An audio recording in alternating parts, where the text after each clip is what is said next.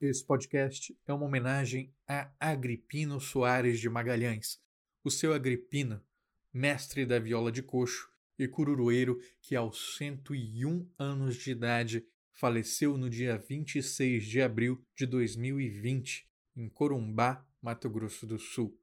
Fica aqui a nossa homenagem, as condolências à família e ao pedido de que prestemos mais atenção a esses nossos mestres, que o tempo é implacável e o que resta é a memória.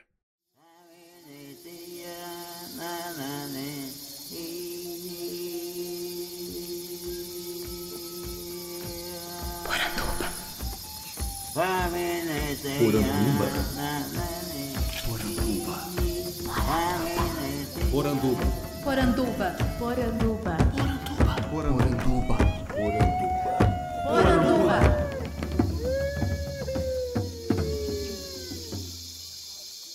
Bem-vindos à nossa Poranduba, o podcast sobre as histórias fantásticas do folclore brasileiro. Eu sou Andreoli Costa, o colecionador de sacis, e serei seu guia. E no programa de hoje eu tenho o prazer de receber aqui o senhor Sebastião de Souza Brandão, mestre artesão e especialista na viola de coxo. Tudo bom, seu Sebastião? Tudo bem, melhor agora, conversando com vocês aqui. Seu Sebastião acabou de dar uma oficina ensinando crianças aqui em Corumbá, 13 crianças, a fazer essa técnica, essa arte da viola de coxo. Foi isso, né? Foi isso mesmo, são 13 crianças. E veio 16 violas, 13 crianças com mais 3 adultos que pegaram a viola. né? Quanto tempo que o senhor ensina a viola? Eu comecei, acho que foi em 2012, uma coisa assim, não tenho bem certeza. 2012, 2014, daí para cá, quase todo ano tem uma oficina. Uhum. E na minha casa, na onde eu moro, no meu barraquinho lá, lá eu tenho já minha oficinazinha, lá, uma mini oficina, que eu trabalho o ano inteiro.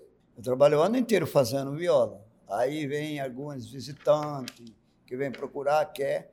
Aí aqui de Corumbá mandam lá para lá na, meu, na minha oficina lá. Sua oficina é em Ladário? É em Ladário, lá em Ladário, na rua Afonso Pena, 2046, é, próximo a Coab. ali. É o único muro que tem em Ladário, murozinho pequeno, é que tem o desenho da canoa e Eita. da capivara e um canoeiro tocando uma viola. É fácil de achar ele lá. Se entrar por uma alameda, já vai ver uma, um puxadinho lá com um monte de madeira, se for na semana. Sim. Vai ver lá o Sebastião fazendo a violinha, Coisa boa, hein? É. Antes da gente entrar e explicar como é que é essa viola, que ela é bem diferente né, do que o pessoal está acostumado, queria que você contasse pra gente um pouco da sua infância. Onde é que você nasceu? Olha, para dizer a verdade, tem pouca gente que sabe o local exato onde eu nasci, né? mas eu fui registrado aqui. O lugar onde eu nasci se chamava antigamente Chico Leite, na margem do Rio Paraguai, bem no miolinho do Pantanal, para chegar no castelo. E ali no castelo, quando era bem bebê, naquele, naquele reduto da, da região do castelo, ali, ali que morei muito. Na minha infância, era assim, morava uma hora, estava um ano, meu pai era iguacigano, uma hora estava lá naquela região, até na Laranjeirinha, num lugar que chama Laranjeirinha, para cima, e Laranjeira, outra fazenda Laranjeira, que era o pessoal do Alberto Castro. Como é que era o, o Pantanal de antigamente? Tinha muita diferença pro de hoje? Olha, antigamente era assim, as pessoas se implicavam, mas naquela época a enchente era normal. Nós que morava lá costumava contar os meses. Seis meses enchendo, aí da noite de 23 para 24 de junho, a água começava a baixar. Quer dizer, dali para cá já ia constar que já estava secando, baixando a água. E o Pantanal, ele engana muito quem não conhece, porque muitas vezes ele fica 4, 5 anos dando uma enchente normal. No meio de uma enchente dessa, ela vem algumas que chega a dar surpresa, né? Dá bastante surpresa. Já entrou água lá na casa do senhor? Olha, eu vou dizer uma coisa para você. Meu pai morou um pouco tempo aqui em frente de Corumbá, num lugar que chama Barranqueira. Pode procurar os antigos, sabe que aqui subindo o Rio Paraguai aqui, saindo do Porto de Corumbá, daqui enxerga a curva do rio ali, Barranqueira. Nesse lugar ali, o meu pai morou ali e nós ficamos, era casa de palha, bem na, naquela travessa onde faz a trava para chegar na Cominheira, Ali que foi o assoalho da casa. A água ficou mais ou menos com uma base de um metro e meio, por aí de altura embaixo, ali na barranqueira, aqui na frente de Corumbá. Eu era bem criança, mas eu lembro. Saía da cama, pisava na proa da canoa e saía. Maravilhoso. Era bem criança, né? Muitos É. anos isso. Eu não me lembro quantos anos que era, porque eu era bem criança, mas eu ainda tenho a lembrança disso, assim, um sonho. Mas quando secava, meu pai era pescador, ele plantava a verdura ali, bem em frente da onde era o. Ali tinha, como chama isso? Olaria. Uhum. Olaria do Zé Carandá, que tem ali que hoje não vejo mais nem ninguém falar. E para baixo dela, bem depois disso, teve a oficina. A oficina que era seu Zé e seu Carlos, que tinha ali oficina de, de motores de polpa, motorzinho de centro, aquele motor mais antigo. Uhum. Né? Eu trabalhei com ele um tempinho ali. E ele criou aquele extintor aqui em Corumbá. Extintor do quê? De extintor, aquela Incêndio? de incêndio. é? É, ele que a primeira loja que eu conheci com extintor foi o dele aqui no Porto. Poderia ser que tinha outra, mas Você falou assim que vocês se preparavam já para o Pantanal encher e secar, né? é. Então, assim, você recolhia o gado todo. recolheu vocês... gado. Ali Uhum. na região do Castelo, eu morava nesse lugar onde eu nasci, que chama Chico Leite. Essa reportagem, muita gente vai falar. Ele está dizendo a verdade, era isso que acontecia, porque tem muito parente por ali. Hein? Uhum. Então, ficava nesse lugar, o Chico Leite. Quando ela ia baixando a água, ela criava uma, uma, uma lombada assim, secando, já ia tirando o gado do castelo, da mata do castelo, e levando para lá. Quando chegava no período que a, água estava chegando, que já estava querendo ficar aquele reduto, tinha que ter cuidado, porque muito senão a- o, o gado ia nadar. Além de atravessar o rio, ainda nadar no Pantanal. Aí ia num lugar que chama Mo- é, é, Vorta, era o nome do, lá. Ia para aquele lugar, dali, quando se a água subia mais, tinha que levar para a mata mesmo. Para o gado não se afogar, levava ele o mais alto possível, às vezes até para mata, é, isso, até, né? até para mata. Então, Uhum. conforme a enchente vinha vindo, ia empurrando ela para lá, né? E a casinha, como é que ficava a a, casinha ficava lá. Ficava para trás. Ficava abandonada. Mas ninguém mexia. Uhum. Naquele tempo você podia largar seu anzol, largar remo, deixar sua sacola lá de pendurado, até vazar outra vez, ninguém punha a mão. Ninguém mexia com nada. Que coisa, Né? né? Naquela época, as pessoas tinham muito eh, respeito por quem era dos outros. Eu não Uhum. estou não tô discriminando ninguém, mas eu quero, se alguém diz que é o contrário. Nós moramos na cervejaria. Meu pai morou ali. Ali tem uma escolinha. Quando amanhecia, nós ia pegar o leite e o pão pro lado de fora, na janela de casa, na soleira da janela. Deixava ali. Ficava ali. Se algum cachorro não mexesse, apodrecia lá. Ninguém pegava. Então, assim, era aí fora também. Não via esse negócio de falar, tá, fulano pegou as coisas de fulano, levou, não. Quando acontecia de ter uma roça na beira do rio, alguém passava e falava, ah, eu vou pegar um pé de mandioca, esse aqui, depois eu aviso o dono. Esse ninguém ligava porque ficava, tinha muita rocinha. E a, a, a margem do rio era preservada. Pelo que eu vejo hoje, que fala em preservação, eu não estou vendo nada disso. Nós tínhamos muitos, muitos bichos, era jacaré, capivara, é, lontra, aqui era pouca ariranha, mas peixe era do porto de casa que pegava. Existiu uma caçada que matava muito jacaré. Uhum. né? Aí começaram a dizer, olha, tá matando jacaré, o rio vai secar. Então o que, que aconteceu? Proibiu Uhum. a caçada, foi proibida. Os tipos de pescaria que tinha, que era frecha, gancho, foi proibido. Então, você ouvia que tinha os animais, os bichos, os pássaros aquáticos, nessa época, você olhava aqui em frente ficava branco de passarinho ali na frente. Uhum. Garça, tuiuiu, baguari. Hoje está difícil de ver. Sou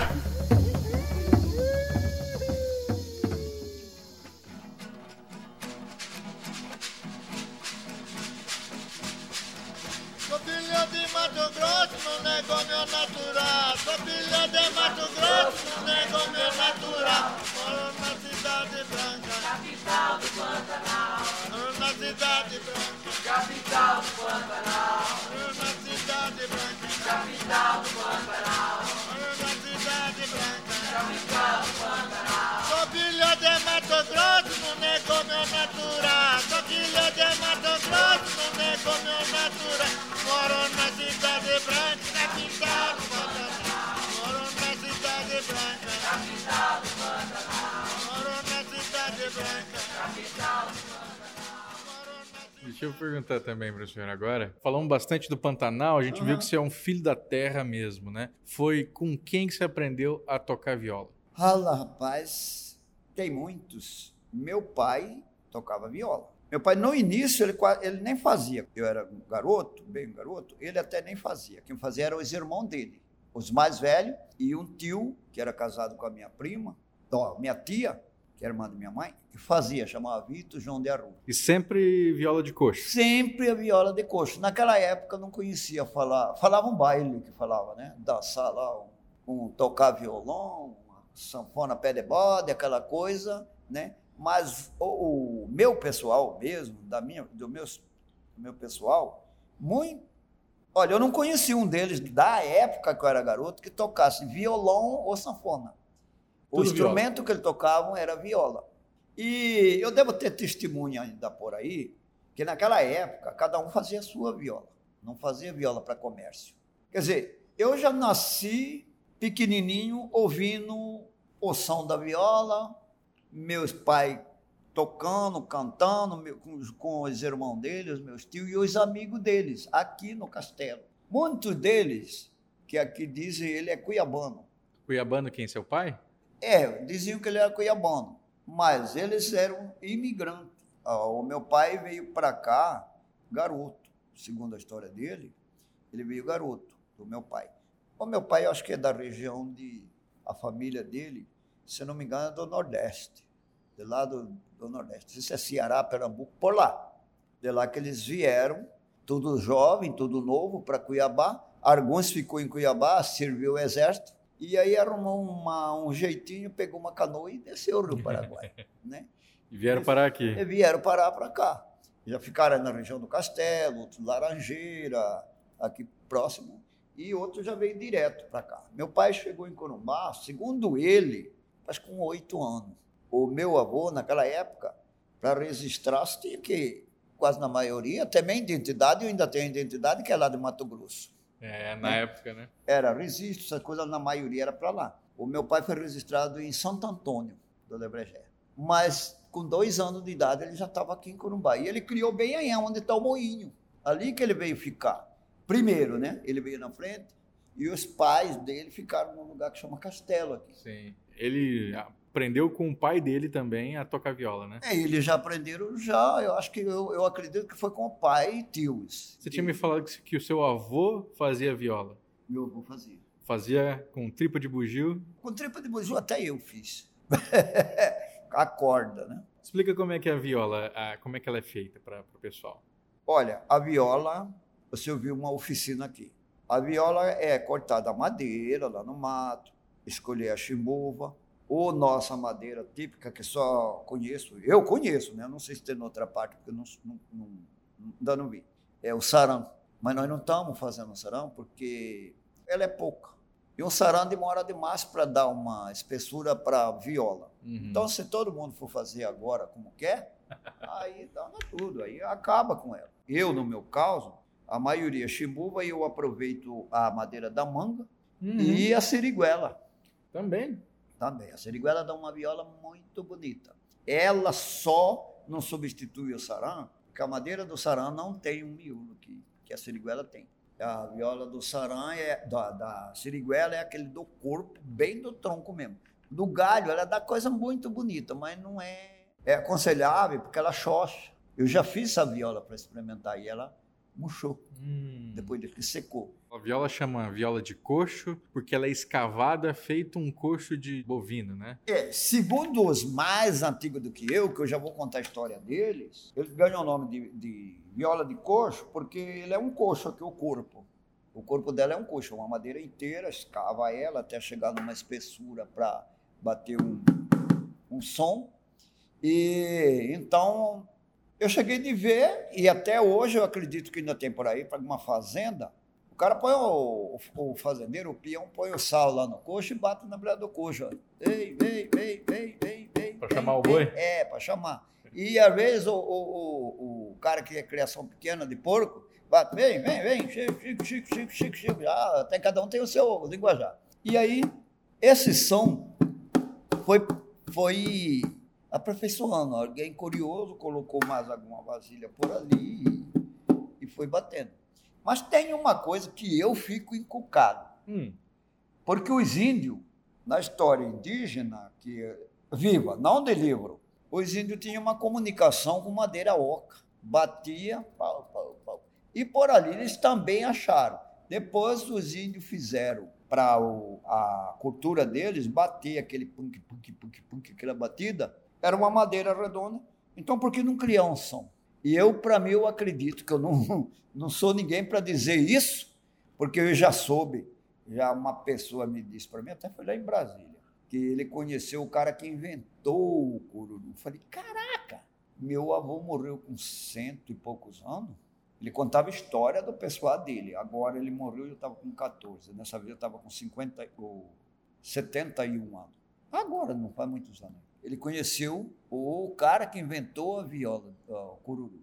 Eu falei, esse cara deve ser velho pra caramba. Quantos anos você tem? Ele falou, eu tenho 30. Eu falei, cara, mas eu não estou entendendo. Então, é o cara que fez a viola, mas aonde será que esse cara... Não, ele mora lá em Corumbá. Eu falei, caramba, o mais velho lá de Corumbá que eu tô... Que eu, eu conheço o cara que é cururu, o mais velho, que está lá. eu sou agripino? É, sou agripino. Eu criei junto 102 com- anos. Eu criei junto com ele. Ele fez 100, 101 em junho, parece. E é 11 de junho. É, parece que foi 101 ou 112, uma coisa assim, mas é por aí. Seu Agripino me carregou quando era criança. Meu avô, ele é a idade de um dos do meus tios, irmão do meu pai, que já faleceu também há muito tempo, faleceu muito, muito tempo. E aí, esse camarada, com quantos anos que ele deve estar? Então você estava falando da viola. Você escava ela e põe um tampo. É, E esse- escava ela, aperfeiçoa bem para o material ficar dando uma- um tenido, mais ou menos, aqui. Aí corta o tampo. Tira o molde dela, risca ali e faz. Hoje, essa madeira 1 aqui é, é a, essa compensada de 4 milímetros. Passa uma lixa nela, tira um, um milímetro nela. Aí coloca ela no formato e chega. Alguns fazem uma marca no, no braço, isso aqui já é o espelho, aqui dentro no braço. Então o corpo fica aqui, visível. Aí Quantas cordas? Então? É cinco. Cinco cordas. Corda. Ó, um, dois, três, quatro, cinco. Você vai tocando as cordas e batendo no tampo. Não, é poucas pessoas que sabem fazer isso. Posso fazer? Pode. Aqui, ó.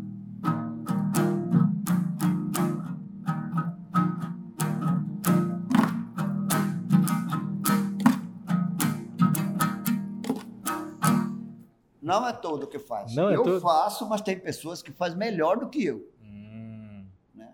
Porque o meu prazer é fazer a viola, afinar e tocar um pouco. Para cantar, eu já quero ficar lá do lado, porque eu acho a minha voz um pouco meio esquisita. Eu, tem muitos que querem. é. E outra coisa, quando eu fui para cantar agora, já depois de bem adulto, o meu companheiro de cantar era um primo, ele faleceu. E aí era o meu pai faleceu também. Eu só tenho um tio que já está com 89 anos, ele já não está mais quase cantando. E eu fiquei, acostumei a sair sozinho e cantar sozinho, e agora eu estou sem companheiro para cantar. Uhum. Tem pessoas aí que nós cantamos, mas não é aquele, aquela coisa de mostrar o ritmo de antigamente. O seu neto agora tá enveredando aí também, né? eu tenho neto já querendo, já está acompanhando. Você viu um aí dele, É, né? eu conheci o Bruno. É o Bruno, esse já está bem. Você viu, eu deixei ele sozinho para finalizar, ele entrou aí, já tem aluno próprio, pessoal daqui do IFAM. O Bruno, para os ouvintes saberem, né? O Bruno está acompanhando o seu Sebastião aqui na oficina, está ajudando a finalizar as violas, né? Lixando tudinho. É, ele já faz a, essas escalas aqui da viola, ele já Uhum. coloca tudo no lugar, deu certo. Inclusive, uma- vou dar uma nota dessa que ele nem sabe. Sabe por quê? É. Porque ele colocou as escalas do jeito que eu mandei, onde eu marquei. E outra coisa, para colocar uma escala dessa aqui, para quem não sabe, ele tem que amarrar primeiro as cordinhas aqui. As cordinhas, fazer as escalas de cordinha. E afinar a viola para ver se ela tá certa, tá dando afinação, porque muitas vezes se encostar muito para cá perde a afinação, não fica correta. Uhum. E se trazer muito para cá, também é a mesma coisa. Então tem Entendi. que colocar ela nos lugares acompanhado de aqui. Eu já pela prática, eu não risco. E ele colocou sem eu marcar nada para ele. Tá atento, menino. Tá atento ele, né? E uma coisa, eu já vi algumas violas que elas não têm esse buraco. É, Né? eu tenho lá que não tem. Qual que é a diferença? A viola que tem o bojo, essa aqui, do corpo dela, bem maior, ela quase não precisa se abrir isso aqui. Uhum. Porque para cantar lá fora, lá tem um silêncio da natureza. Por mais movimento que, tem, que tiver, o seu canta, a pessoa escuta o som da voz. Mas aqui não, aqui é diferente. Aqui é pouco lugares preso, seguro ali, que sai o som bem. Mas e se o senhor tiver nenhum movimento, como teve ontem ali em cima no festival, se eu tocar uma viola, ninguém vai escutar com o outro som ligado. Então, para mim tocar isso, para mim fazer, eu, não sei outros, eu tenho, tem um senhor aí que eu chamo ele meu mestre, o seu Vitalino, ele tem uma viola amplificada. Uhum. Na época que ele amplificou ele, eu amplifiquei a minha, só que o dele é um tipo de amplificador e o meu é o outro, né? Esse aqui. E eu coloquei numa viola, aquela que eu estava com ela ontem, eu coloquei aquele dele, fixei tudinho, mas eu achei que o som dele estava precisando de alguma coisa para dar detalhe. Aí eu coloquei esse tipo aqui, na época. Então aqui no Infante tem uma viola que está aí minha, que eu vou levar talvez hoje, é a primeira que eu amplifiquei. Ficou todo torto, tudo lascado, porque eu não sabia amplificar. Sabia fazer, mas não amplificar. Sim. Então eu deixo ela para pegar o modelo que era do meu pai. Que lá na minha casa tem na parede a viola dele e o chapéu dele lá. Tá lá no meu. Eu tenho um quartinho que eu fiz especial para guardar essas Essa coisas dele. histórias. Qual era o nome do seu pai? Meu pai chamava Inácio de Souza Brandão. Grande violeiro? Ele cantava bem cururu. Ele foi parceiro de seu Agripino. Ah, É, ele foi o seu Agripino.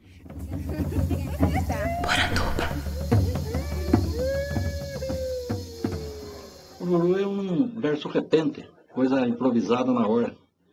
É coisa que a pessoa entra a cantar e ninguém sabe o que vai sair.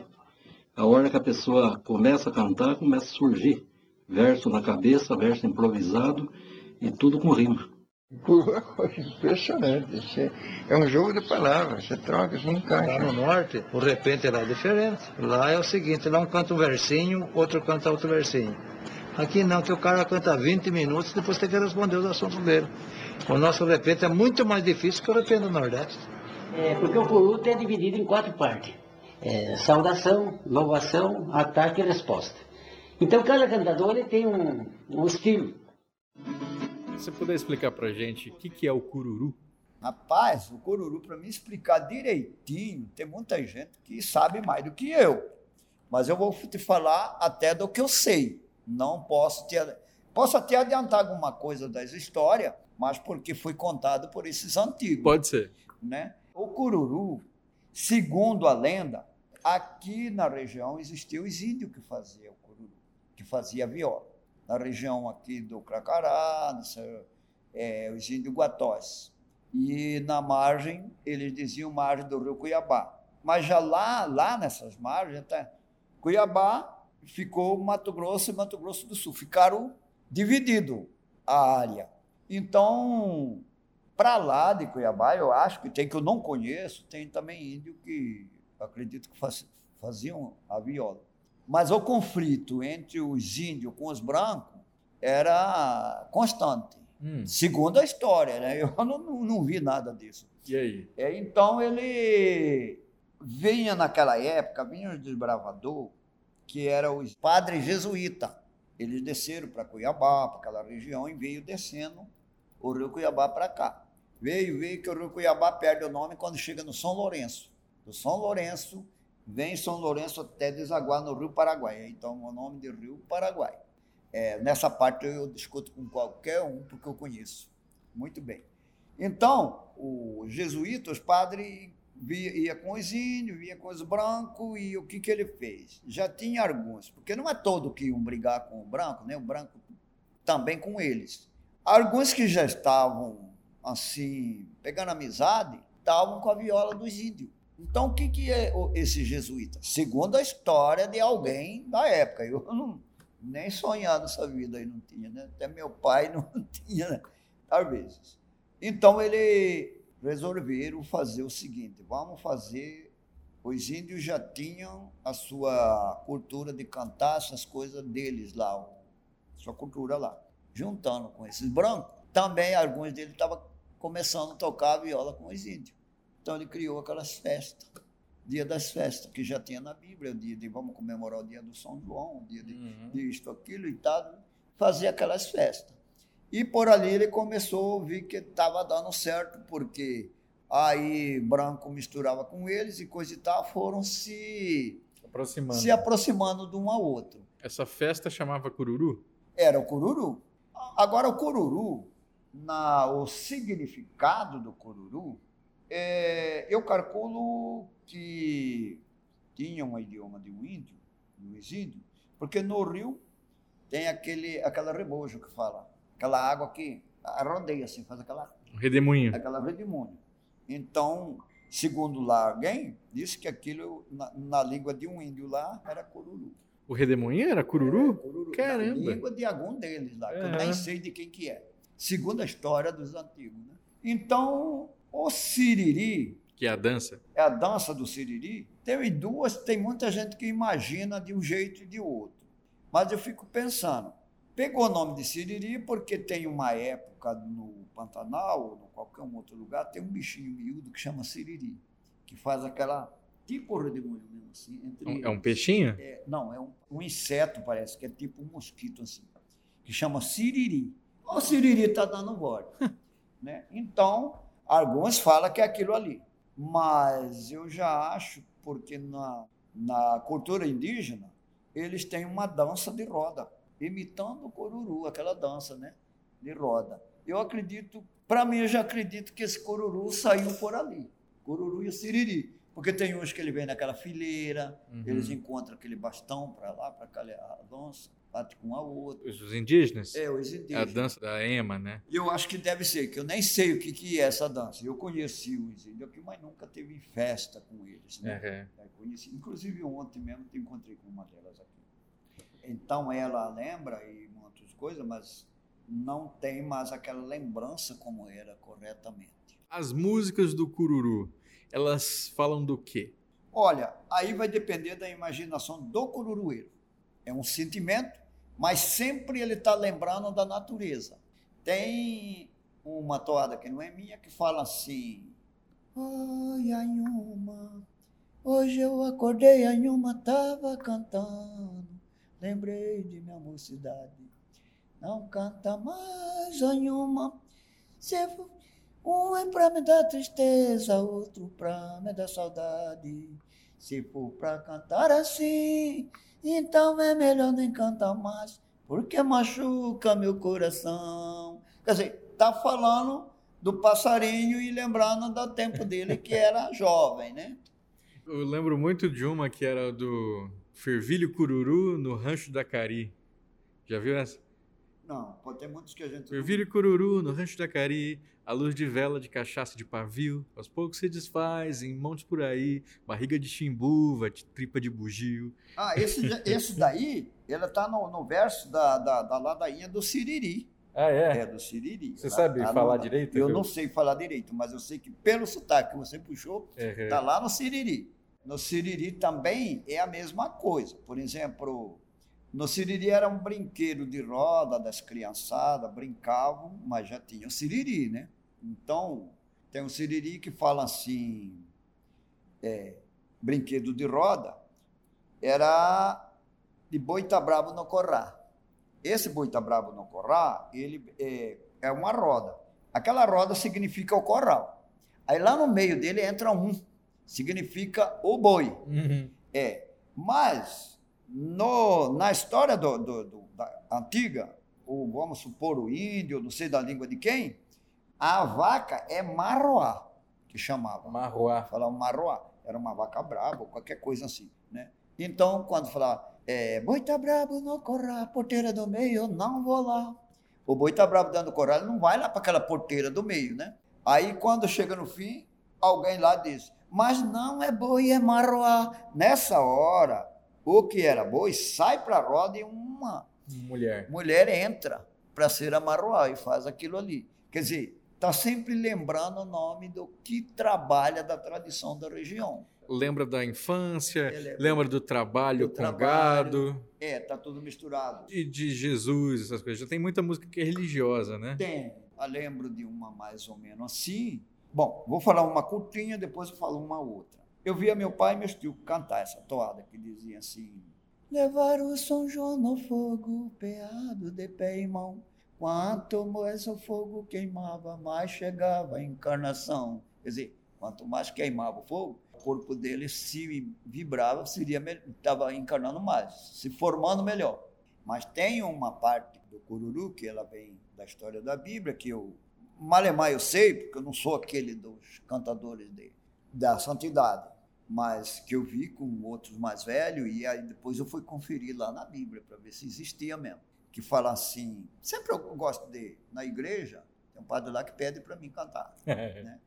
Agora, o ano, no, no, no São João, todo São João que faz lá em Nadário, que eu vou para levantar o mato, ele pede para cantar essa toada, né? Como é Pra- que é? A abertura. Ele diz assim: Na margem daquele rio existia uma multidão.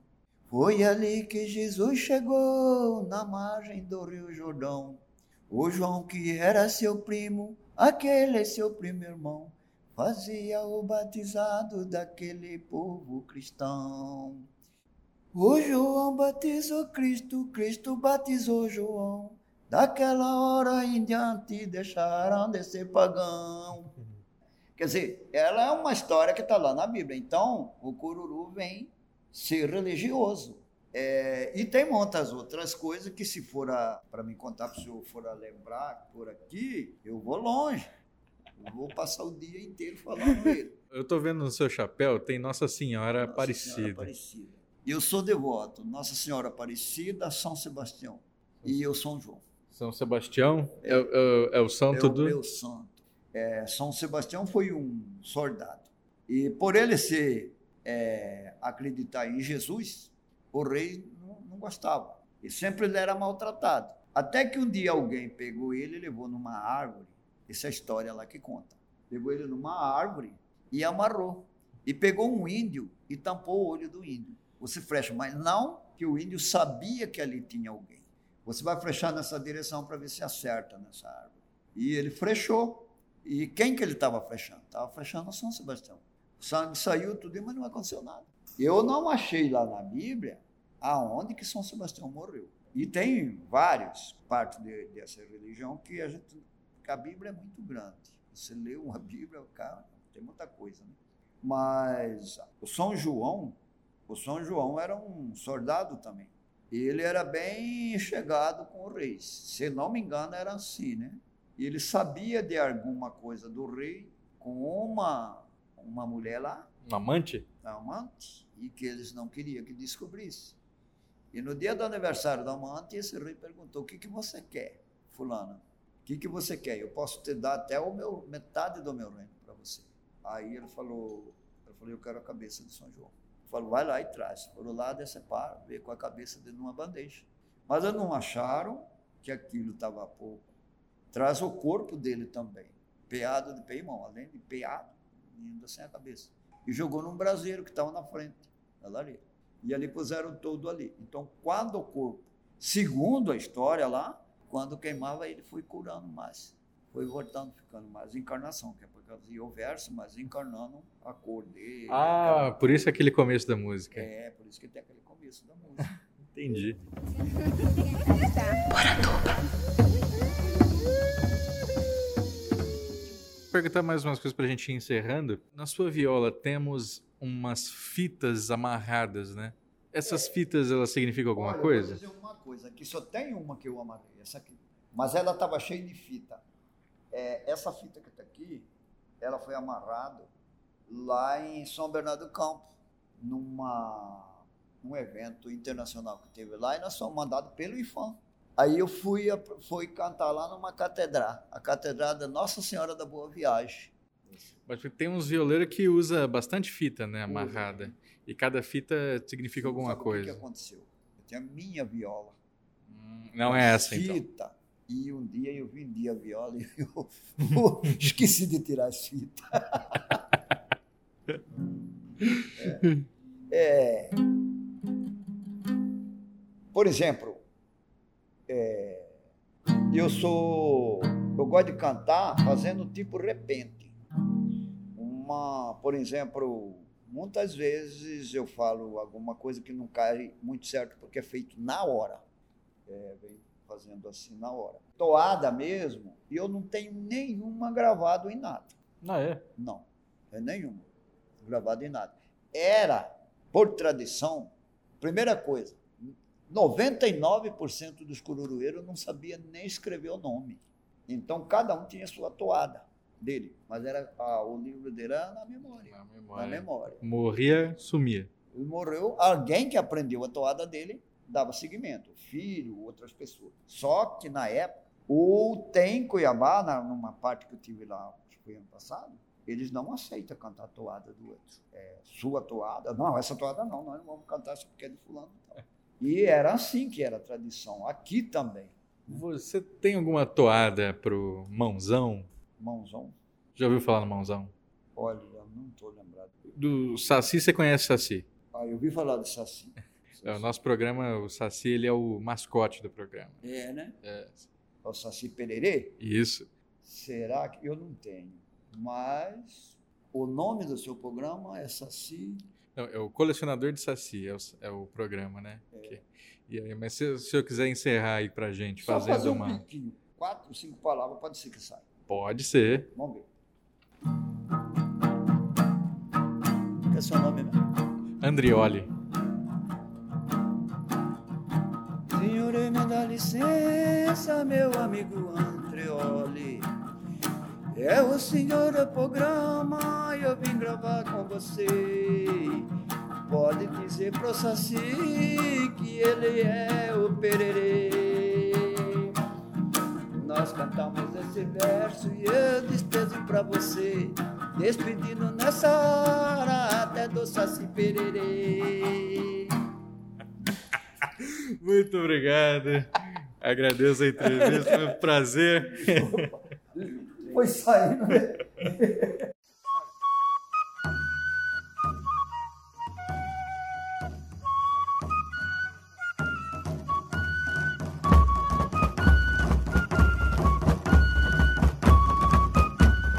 Gostou do programa? Eu espero que sim. Se gostou mesmo, faça como os nossos queridos apoiadores que assinam mensalmente os planos do colecionador de sacis no padrim.com.br barra saci e no picpay.me barra colecionador de sacis. É graças a eles que nós nos mantemos aqui sempre falando de folclore, mesmo nessa época de quarentena. Então é por isso que eu quero mandar um grande abraço para o nosso mais novo apoiador dessa semana, o Fernando Jackson. Fernando que se junta a essa trupe maravilhosa formada por Agatha Urzedo, Alex Mir, Ana Lúcia Mereger, Anderson Arndt, Bruno Janowski, César Silva, Daiane Angolini, Daniel Burli, Daniel Medina, Damian Valendorf, Douglas Rainho, Euclides Vega, Eric Silva, Fernando Sussman, Geossi Silva, Guilherme Kruger, Gustavo Wendorf, Ian Fraser, Lentes Cor-de-Rosa, Leandro Araújo, Luiz Teles, Michael Wolfert, Mayara Lista, Maurício Filho, Maurício Xavier, Matheus Abreu, Michael Torres, Micael Meneghetti, Nilda Alcarinque, Pedro Scheffer, Rafael Joca Cardoso, Ricardo Santos, Rodrigo Cunha, Simone Braga, Thomas Misfeld, Thiago Chiavegatti, Victor Nogueira, Vitória Silveira, Valdeir Brito e Zé Wellington. Muito obrigado, pessoal. Vocês ajudam a tirar o folclore da garrafa. Esse podcast foi editado pelo nosso amigo Leonardo Tremesquim, lá do Mitografias, e produzido por mim, Andrioli Costa, o colecionador de sacis. Acesse colecionadordesacis.com.br. Um abraço e até a próxima.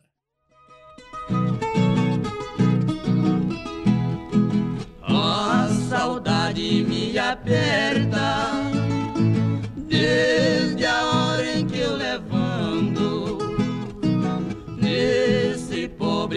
coração. O suspiro sai de arranco quando me aperta nervosa. Choro mesmo, falo franco. Tenho fé de ser feliz, tô sofrendo por enquanto. Ah,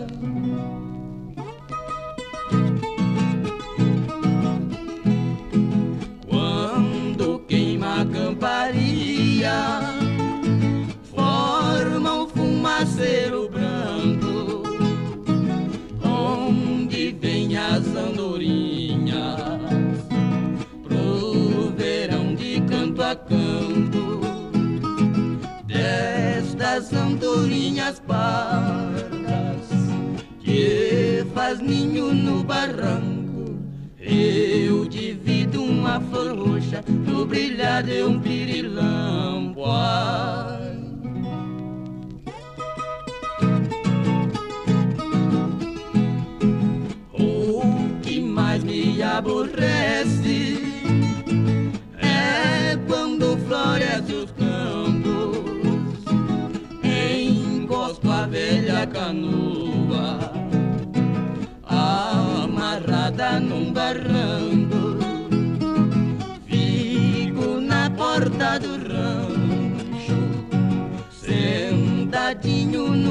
Banco. Passo a mão de vez em quando nesses meus cabelos brancos.